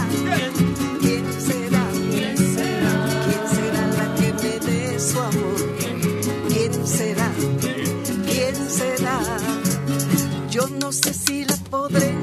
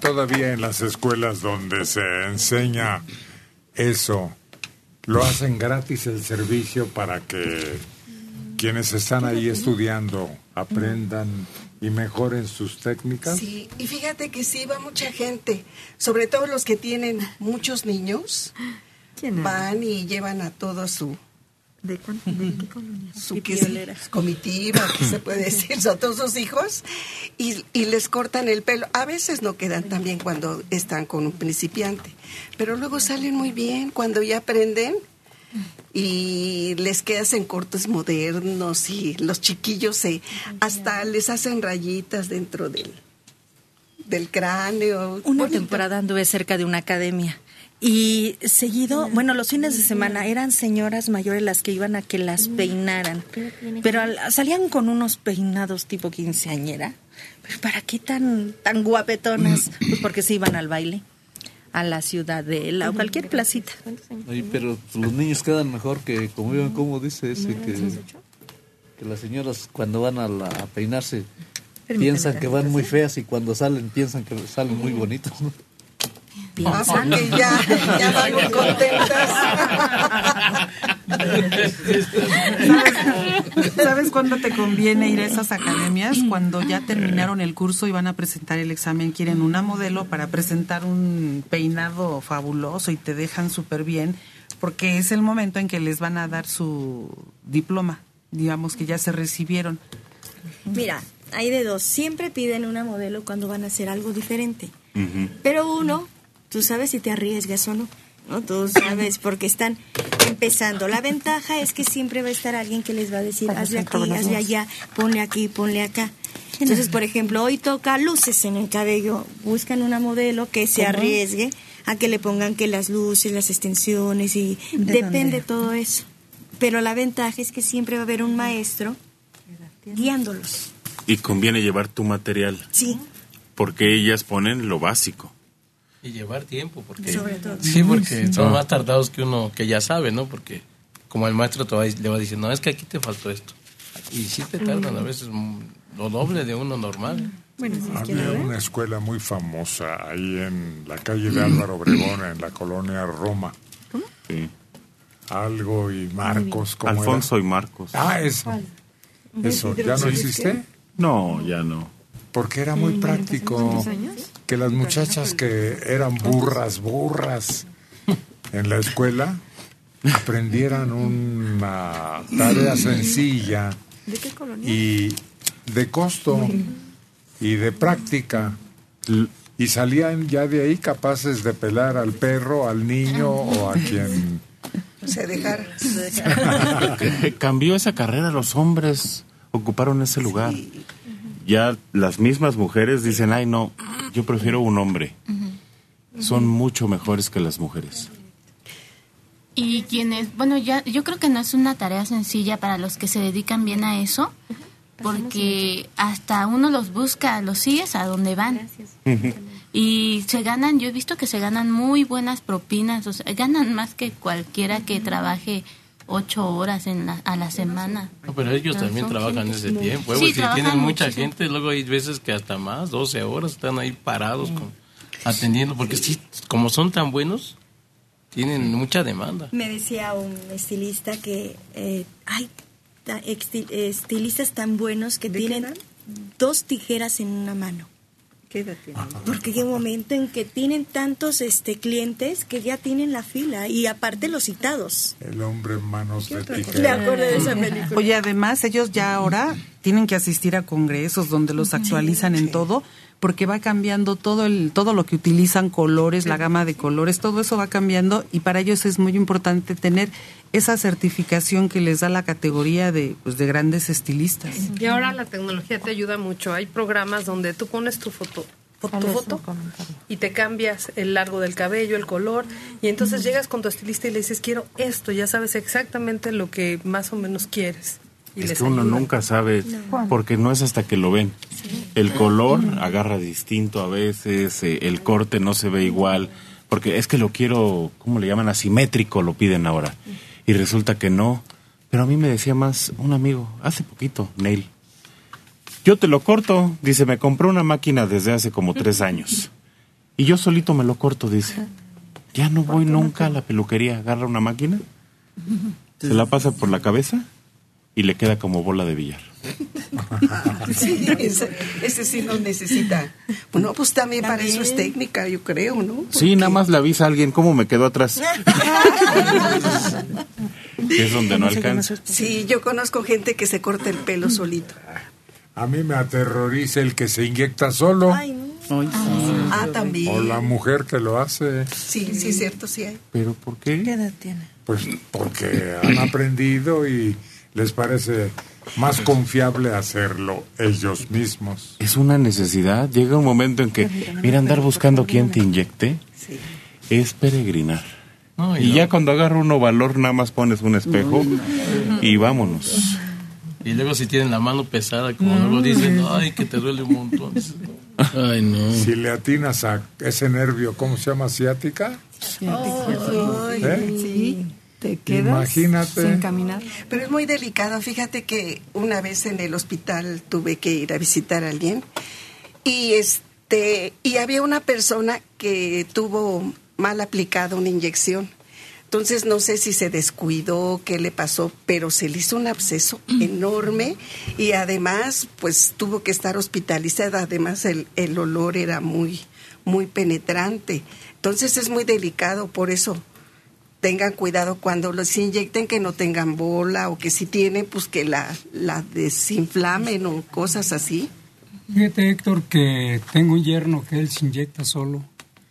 Este no deja que otra persona lo inyecte, él mismo se inyecta. ¿Y qué se inyecta?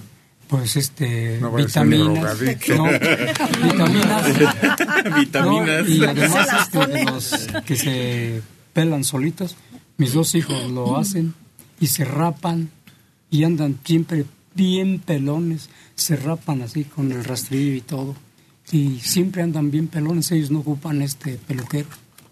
Los dos que están en Estados Unidos, ¿eh? Sí, andan, parecen. Bueno, el que, el que yo hablo que se pela tiene pelo.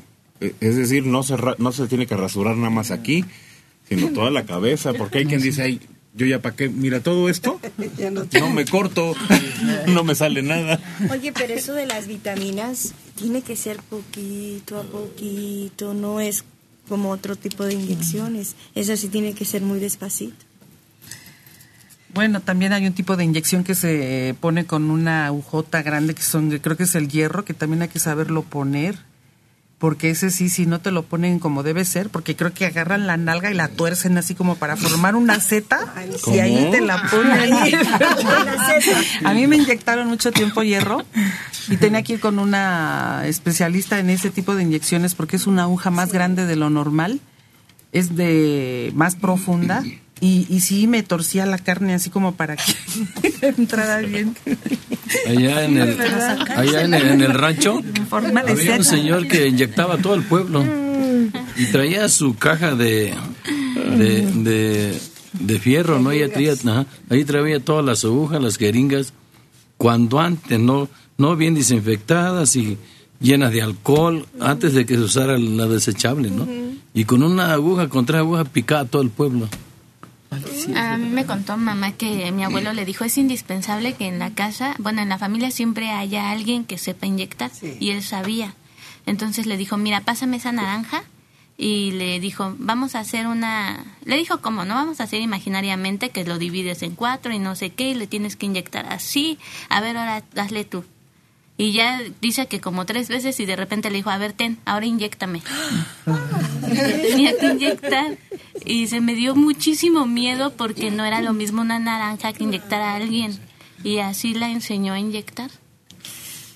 Cuando hay necesidad, no hay más remedio que alguien que se atreva, no que sepa. Fíjate, Héctor, este, yo inyecto a, a mi señora, le pongo sus inyecciones y ella me las pone a mí. Nomás necesitamos que quiere una inyección para inyectar, que ya se la recetan a ella. Yo misma la inyecto. ¿Y quién los enseñó? Pues nadie. Nadie, nomás así, este, pues más o menos, este. Pero es que debe saberse. Debe uno tener principios. Debe saberse a qué profundidad y de qué manera no lastimar una vena o un nervio importante. Claro. Porque puedes causar un daño, lo que decía Y debe tener higiene y debe saberse qué tipo de sustancia, porque hay una que hasta tapa la aguja. Hasta la preparación, la mezcla de la Sí. sustancia tiene Y hay técnica. agujas de diferente diámetro y tamaño. Calibre. Sacarle el aire, todo, todas esas cositas Sí, que uno no cree. Porque si te inyecta aire. Que no te salgas, que no pues en te sangre. produce que no una esté- bolota que después se convierte en absceso. No, hombre. Yo no sé cómo han sobrevivido ustedes por cómo- ahorrarse, a- Por ahorrarse 10 la pesos que cobran la inyección. Todo eso se hace, este, le saca un chorrito uno para arriba y ya sale y luego hay que ponerla. Y así de Hay que ponerla. Como banderilla. No, pero dices que no has tomado un curso. No, no. No, debe uno de tomar un curso. Ve con una enfermera Para que experta explique. y que les explique todos los riesgos. Claro. Hay un sistema infalible para no afectarte la ciática. Inyectar a la persona sentada, porque sentada queda libre ese nervio que puede de veras sufrir un un dolor intenso y luego perdura. Incapacidad Y En su pobre casa siempre iban señores que agarraban cursos, ¿no? De eso, que se, para que tengan eso. Alguien les primeros enseña. auxilios. Sí. Y, pero dice mi esposa que llegó una señora que le dijeron, ahora esté señora, eso de la naranja que decía Rubí. Y dice, y luego ya les tocó que pues, tenían que inyectar agua, ¿no? Pero, pero ya en, en una persona. Y le dice, le ensartó la aguja, pero no se la quiso sacar, ahí se la dejó. Yo ya no le sigo, ya. Bueno, Sí, buenos días, señor Héctor. a sus órdenes. ¿Con quién hablo? Con el señor Félix Martínez Ledesma de la Gustavo Madero, la colonia Ampliación Benito Juárez. La Gustavo Amadero, pero no le entendí el nombre, discúlpeme. La colonia Ampliación Benito Juárez. No, usted, ¿cómo se llama? Félix Martínez Ledesma. Ah, eso es Félix Martínez Ledesma. Díganos, Félix, cuéntenos.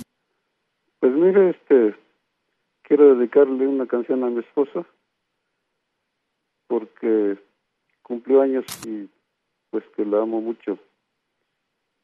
Y también estoy muy agradecido porque me operaron de la cadera izquierda y pues es la que me atiende. Perfecto, Félix, que está bien atendido y agradecido. ¿Qué canción le quiere dedicar?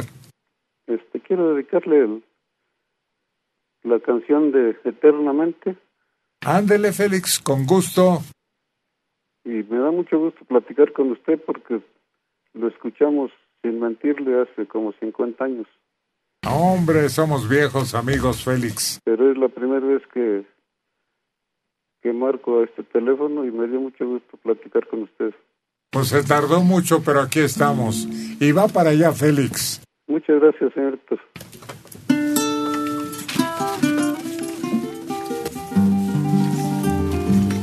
Dos guitarras, dos voces, dos amigos, dos integrantes de Buenos Días, Checo Padilla y Carlos González, el Tamagotchi. Por buena suerte te encontré en mi camino y desde entonces yo soñé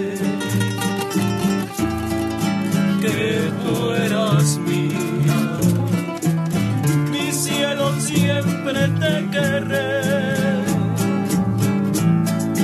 Tú bien lo sabes y yo jamás te olvidaré.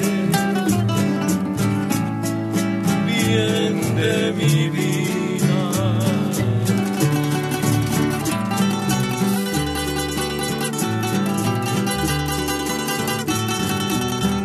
eternamente te amaré.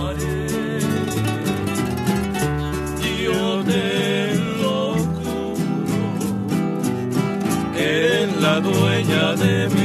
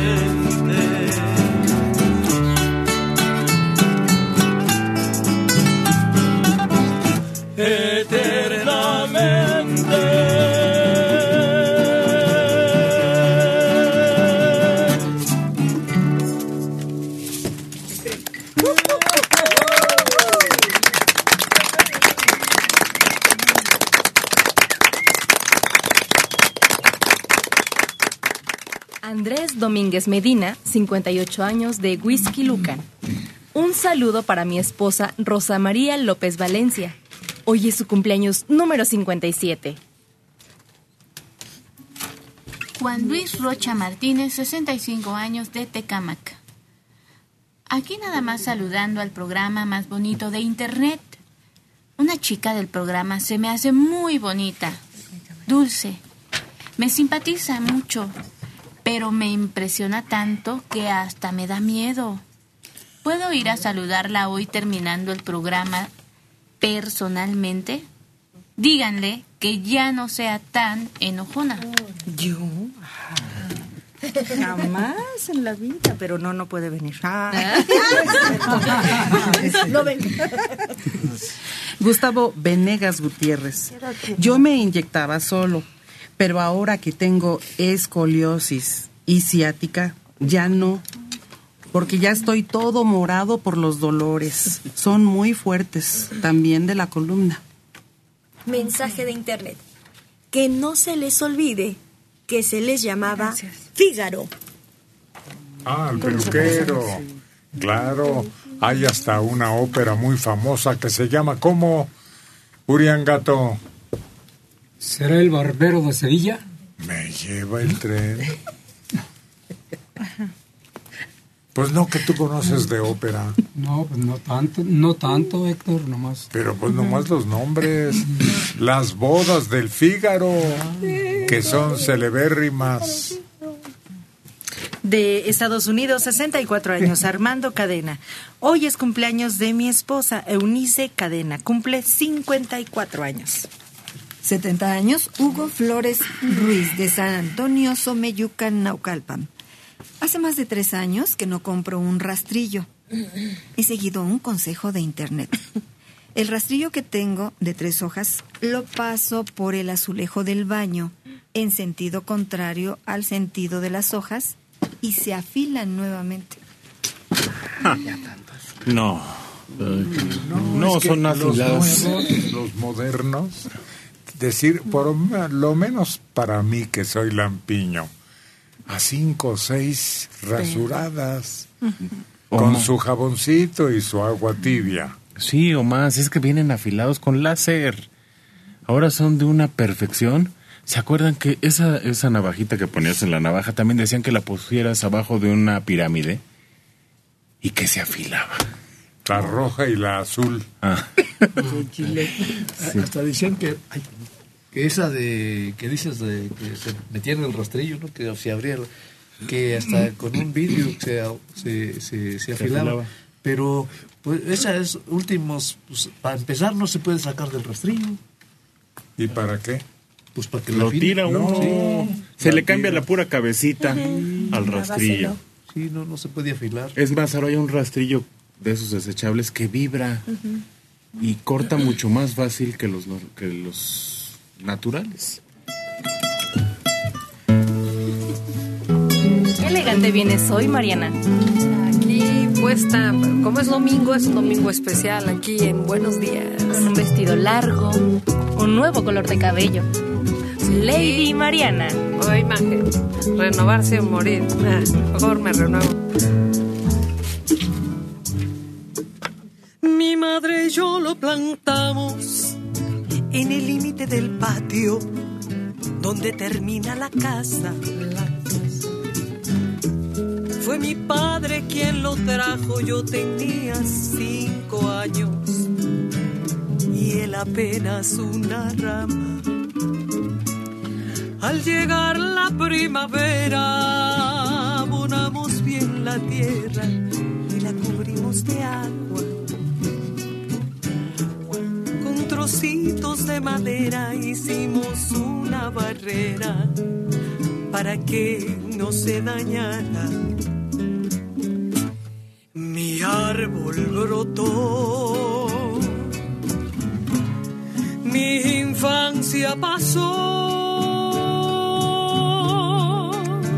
hoy bajo su sombra, que tanto creció. Tenemos recuerdos, mi árbol y yo.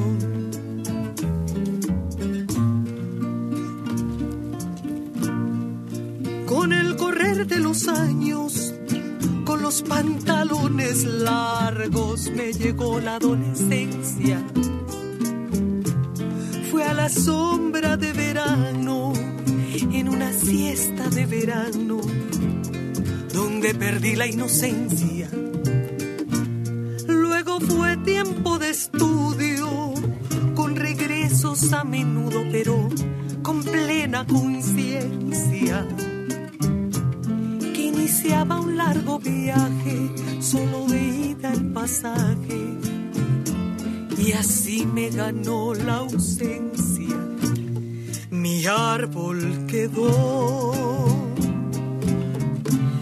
Y el tiempo pasó y bajo su sombra que tanto creció. Tenemos recuerdos, mi árbol y yo. Muchos años han pasado y por fin he regresado a mi terruño querido. Y en el límite del patio ahí, ahí me estaba esperando, como se espera un amigo. Parecía sonreírme, como queriendo decirme, mira, estoy lleno de nidos. Ese árbol que hace cuarenta y tantos años, cuando apenas era un niño, aquel que brotó. Y el tiempo pasó,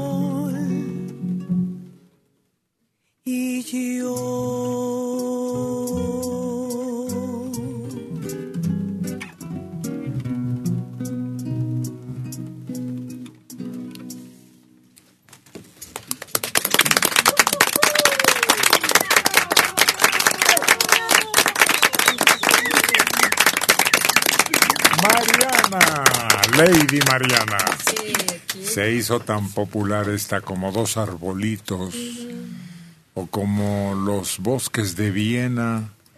A mí, la que me llamaba la atención, una visita que ya cuando fui no había nada.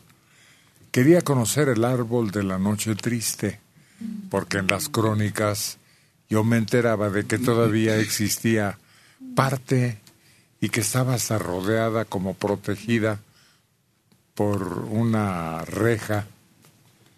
Pues ya fuiste tarde porque todavía yo lo conocí. ¿Sí? Claro, sí, sí, y, y algo. Pero hace, ¿qué será? Cinco años, un borracho le prendió fuego. ¿Más o menos? Sí, más o menos. Pero hay un, un hijito, ¿no? No, no. Ah, pues. Tampoco nieto.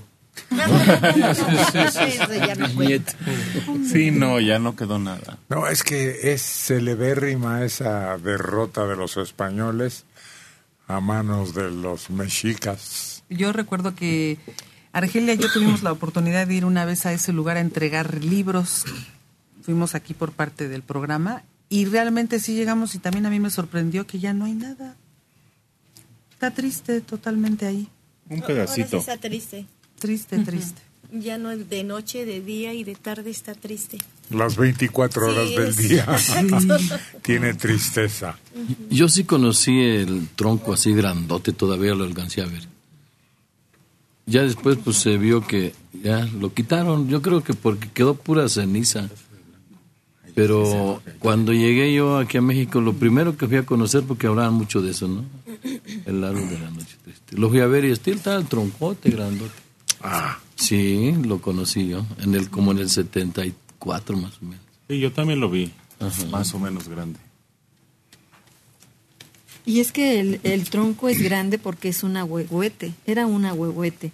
Y son árboles que poco a poco van engrosando su tronco. El abuelo.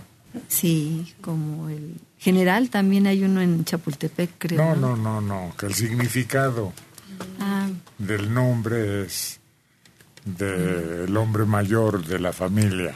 Oye, como el, el árbol del tule, yo creí que era un tule, ¿no? Siempre creí que era un tule y cuando fui también me di cuenta que es un ahuehuete. Es que está en Santa María del Tule. En Oaxaca. También Está hermoso. hay otro que nos llevan a ver en la antigua. ¿Quién fue a la antigua con Permítame nosotros? Ah, Todos fuimos. Ceibas nos llevan a ver. Ceibas, sí. ¿De qué? De este, de donde dicen que amarraba las. ¿Quién? Napoleón, ¿no? ¿Quién? Las Era? cadenas. Ajá. Y todavía hay cadenas ahí tiradas, ¿no? Cortés. Se ven ahí. Corteses. Este, y, y- y sí, la, yo pensé que- que, decían que eran las naves, ¿no? Yo pensé que amarraba aviones. Cuando, cuando oía que decían, no, llegaba y amarraba sus naves aquí. Pues es un avión, ¿no? Pero no dicen que eran los, los barcos, ¿no? Y están las cadenas tiradas. Sí, bueno, pues y, y en este árbol dicen que él se lo compone eh, cuando tenía 30 años de edad. Eh, Alberto Cortés compone este y se hace un exitazo en el 1971. Fíjate que dicen que fue uno de sus grandes éxitos, ¿no? Dentro de tantos, porque todas sus canciones de, de Alberto eran muy exitosas. Y hay una anécdota de este autor que me llama la atención ahorita que recientemente lo perdimos, pero que afortunadamente se queda viva esa música, es que en algún momento de su carrera le entregaron un Grammy. Y entonces él dice, pero a mí, ¿por qué me llaman? ¿no? Cuando le llaman, dicen, ¿a mí por qué? Pues que le den Grammys a los que venden miles de discos. No, señor, pero es porque su obra es una obra importante para, para el mundo, ¿no? Y acepta y dice, bueno, ¿y ahora qué voy a hacer? ¿Qué voy a decir? Y empieza a hacer en, el, en la plática que donde te está comentando, te empieza a decir que no, todo lo que dicen todos los que ganan un Grammy. Y dice él, bueno, ¿yo, ¿yo qué voy a hacer? ¿Cómo voy a llegar? Ay, gracias a mi productor, gracias a mi familia. Se lo dedico a mi papá, que era lo mismo que todos repetían. Entonces, que se le ocurre sacar una hoja y empezar a escribir.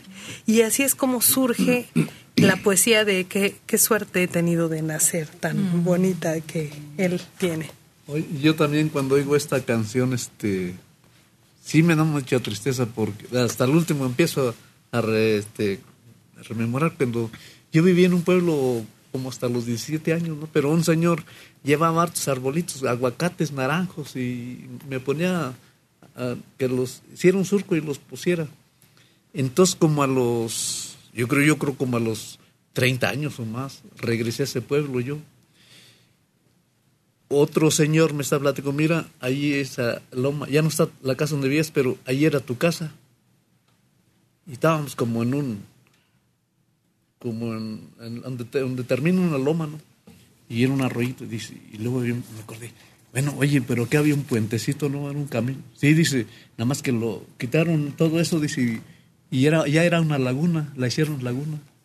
Sí, quién sabe cómo, taparon nomás los arroyitos y se hizo laguna.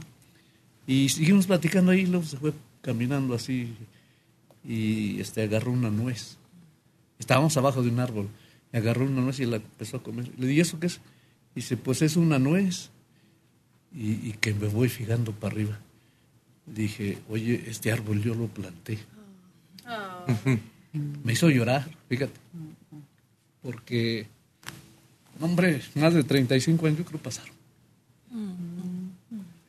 Y le digo, oye, los aguacates que estaban para los naranjos, no, dice, se quitaron porque era loma. Y dice, como ya nadie los regó, se secaron. Pero el naranjo estaba al pie de la, del arroyo. Bien precioso. El nogal. Sí, el árbol, sí, el nogal. Y eran varios, pero estábamos abajo de uno de ellos. Ahí te estaba esperando. Sí, ahí me estaba esperando. Mensaje de internet. Hola, buenos días. Saludos a todos. Quisiera que mandaran un gran saludo al matrimonio de Fausta Mendoza y el señor Leonardo Emanuel, que ya tienen 50 años de casados y van por más con tres hijos y tres nietos. Mensaje de internet. Hola, buenos días a todos. Hoy quisiera pedir un feliz cumpleaños para mi suegra, la señora María Luisa Arellano Diosdado, que hoy cumple 72 años. Felicidades. De internet. A mí me enseñaron a inyectar, pero nunca me he atrevido a inyectar a alguien. Pues es mejor. que aprenda y no se atreva, a que se atreva sin aprender. Sí, es un riesgo. Al revés. Porque la imprudencia sale más cara. 85 años en Ixtapaluca, Luz María Ramírez González. Doctora Lilian, mordí un pedazo de carne y se me despegó la dentadura. ¿Usted tiene algún pegamento fuerte? ¿Era ¿Qué- car- carne humana? A lo mejor. Tú vas a ver qué andaría haciendo. no, eso no importa. Bueno, depende si el- eh, la prótesis que se le despegó es fija o removible. Cuando es removible, pues las ajustamos. Primero, puede haber un espacio donde se mete el alimento y eso hace que se desalojen. Cerramos los ganchos y quedan perfectamente bien. Pero si es una prótesis fija, depende también del, del tamaño y el tiempo que ya tenga. Se recomienda cambiarla cada 8 a 10 años máximo. ¿Por qué? Porque se van desajustando, se mete la saliva que actúa como corrosivo y ya cuando las quitamos ya ni dientes hay, solo están las raíces y hay que reconstruir todo. Entonces lo primero es tomar una buena- buena radiografía para determinar, ¿están en buen estado los dientes? Se limpian, se reconstruyen, se limpia el puente, se tienen que esterilizar y se vuelven a cementar. Los pegamentos que tenemos actualmente son de muy, muy buena calidad y entonces duran mucho tiempo. ¿Por qué? Porque no permiten que haya filtración de saliva. Vaya al consultorio dental y con todo gusto se limpian y se colocan de nuevo sus prótesis.